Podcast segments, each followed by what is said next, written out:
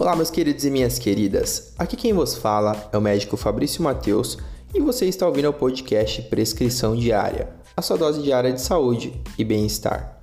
No episódio de hoje eu quero conversar com vocês sobre halitose. Isso mesmo, halitose é uma condição na qual o paciente tem mau hálito, ele tem um odor desagradável na hora de respirar. E esse é um problema relativamente comum, pois ele pode acometer aí de 23 até 50% da população adulta em algum momento da vida. Então, vamos lá. Para você saber tratar uma halitose, para a gente saber resolver esse problema, nós temos que investigar de onde que veio, de onde que surgiu. E aí existem alguns mitos. Muitas pessoas acham ou falam que o mau hálito ele vem na maioria das vezes de coisas do estômago, né, de doenças gastrointestinais. E isso é totalmente errado. Existem sim né, as causas gastrointestinais, mas a gente vai ver que 90% dos problemas de mau hálito, né, de halitose, eles provêm da cavidade oral, ou seja, eles se restringem aí normalmente à boca, né? E é sempre importante lembrar que a causa ela normalmente não é única. É, normalmente vem tem vários fatores que somados eles desencadeiam a questão do mau hálito. Mas antes de tudo a gente tem que saber que tem dois, dois tipos, né? A gente pode separar em dois grandes grupos é, de etiologias né, de surgimento de mau hálito, que pode ser fisiológico ou patológico. Sendo patológico advindo de alguma doença de alguma condição que pode causar danos ao paciente. E fisiológico, uma condição natural que a gente vai ver mais para frente, algumas das quais podem ser desencadeadas, beleza? Mas vamos lá, voltando para os 90% da cavidade oral. Beleza, Fabrício, eu já sei que a maioria tem a ver com a boca, mas quais são as causas? O que, que geralmente pode me levar a ter um mau hálito? Com o que, que eu tenho que me preocupar? Primeiro de tudo, higiene, né? Se você tem uma boa higiene dental e uma boa higiene regular, né? Você não passa grandes períodos sem cuidar da sua higiene. Normalmente, difícil, é, dificilmente você vai ter mau hálito, porque aí você já elimina algumas causas. Por exemplo, a saburra lingual, né? Que ela pode ser aquela camadinha que se forma em cima da língua, muitas vezes de resto de alimento que se acumula mesmo. Tudo bem que algumas podem ser patológicas, né? mas normalmente é, é fisiológico, é só um acúmulo de substância em cima da língua. Então, escovar a língua. Outra coisa, cárie. Cárie também, dependendo do, do tipo de cárie, localização, quantidade, podem causar mau hálito, ok? Feridas no geral, úlceras, aftas, tudo isso daí, se não for bem cuidado, pode ocasionar mau hálito tudo isso aqui ainda está na cavidade oral.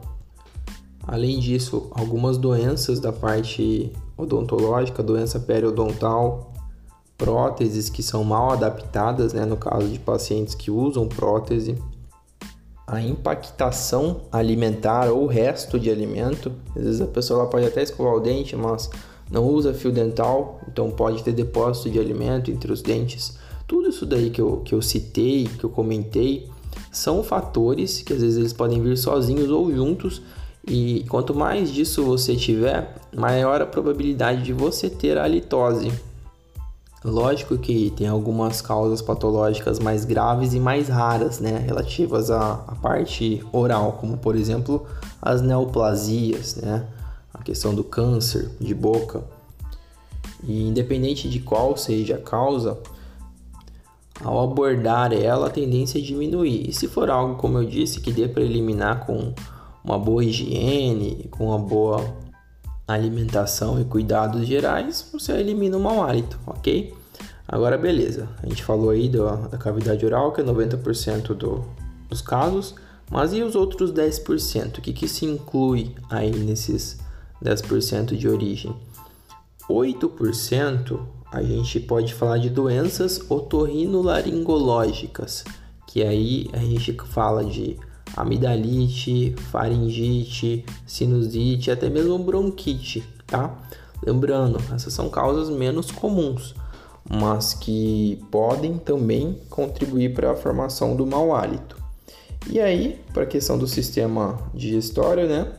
Fica aqueles 2%. Aqui a gente pode incluir o sistema digestivo e outras causas também, tá? Sistema digestivo a gente pode falar de doença do refluxo gastroesofágico, alguma gastrite com infecção, né, com, com a bactéria H. pylori. E aí a gente entra nos casos mais específicos, né, o paciente diabético, o paciente tabagista que fuma, paciente doente renal, desidratado, todos esses pacientes eles são pacientes que têm propensão, baseado no quadro clínico deles, a ter um mau hálito também, ok? E assim, a investigação da halitose e a resolução da halitose, ela vai nesse direcionamento de uma boa entrevista clínica para saber em que tipo o paciente se encaixaria, né? Se seria uma halitose mais fisiológica uma halitose patológica e se for patológica, distinguir de onde que ela vem, certo? Porque só assim a gente vai poder fazer uma abordagem adequada. Mas em vias gerais, como eu disse, a maior parte acaba que fica restrita à cavidade oral e a gente pode resolver sem ter que usar medicamento, sem ter que usar remédio, sem ter que fazer tratamentos é, muito mais complexos. Então, ok, aqui vão as dicas que caso você esteja sofrendo de halitose ou conheça alguém que sofre de halitose e, e, não é algo muito complexo, a pessoa não tem uma doença ou não tem outros sintomas associados, porque isso também é muito importante, né? Ver se tem outros sintomas uma coisa a pessoa é ter mau hálito, outra coisa é a pessoa ter mau hálito, tosse, febre, dificuldade para dormir, entendeu? Quando vem um apanhado de outros sintomas, aí a coisa realmente deve ser investigada mais a fundo. Mas ok, as dicas para eliminar o mau hálito: alimentação equilibrada, né? Evitar uma alimentação em excesso, comer menos em, em intervalos menores de preferência incluir fibras na alimentação e evitar o excesso daqueles alimentos ou substâncias que são sabidamente né, com odores mais intensos, como por exemplo alho, cebola, café, o próprio a questão do, do alcoolismo, né, da bebida alcoólica, porque tudo isso a gente sabe que tem uma propensão maior a deixar hálito. E mais importante, uma boa higiene oral, né? Quando eu falo de uma boa higiene oral, é você escovar os dentes, é você usar o fio dental, é você escovar também a língua, escovar a bochecha, porque os alimentos eles não se restringem só, só aos dentes, ok? E assim, você fazendo tudo isso, você evita de ter restos alimentares impactação alimentar na cavidade oral, e aí você já elimina uma das maiores causas aí de mau hálito. Esse é um assunto que é relativamente simples, tá? Boa parte das pessoas consegue resolver por conta, apenas fazendo tudo isso que eu citei anteriormente. Mas caso haja persistência ou outros sintomas associados, deve ser buscada ajuda profissional, beleza? De um dentista, de um médico, porque aí depois da entrevista clínica, do exame físico, a gente consegue esmiuçar melhor caso a caso. Por hoje é isso, espero que essa informação tenha agregado.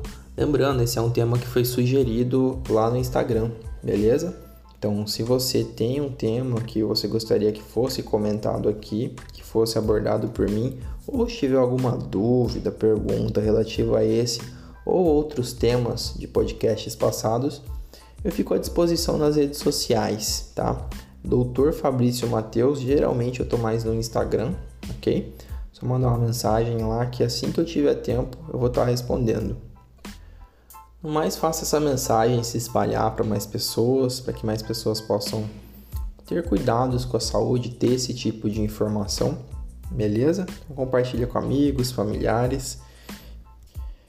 E até o próximo episódio. Fiquem com saúde, fiquem com Deus.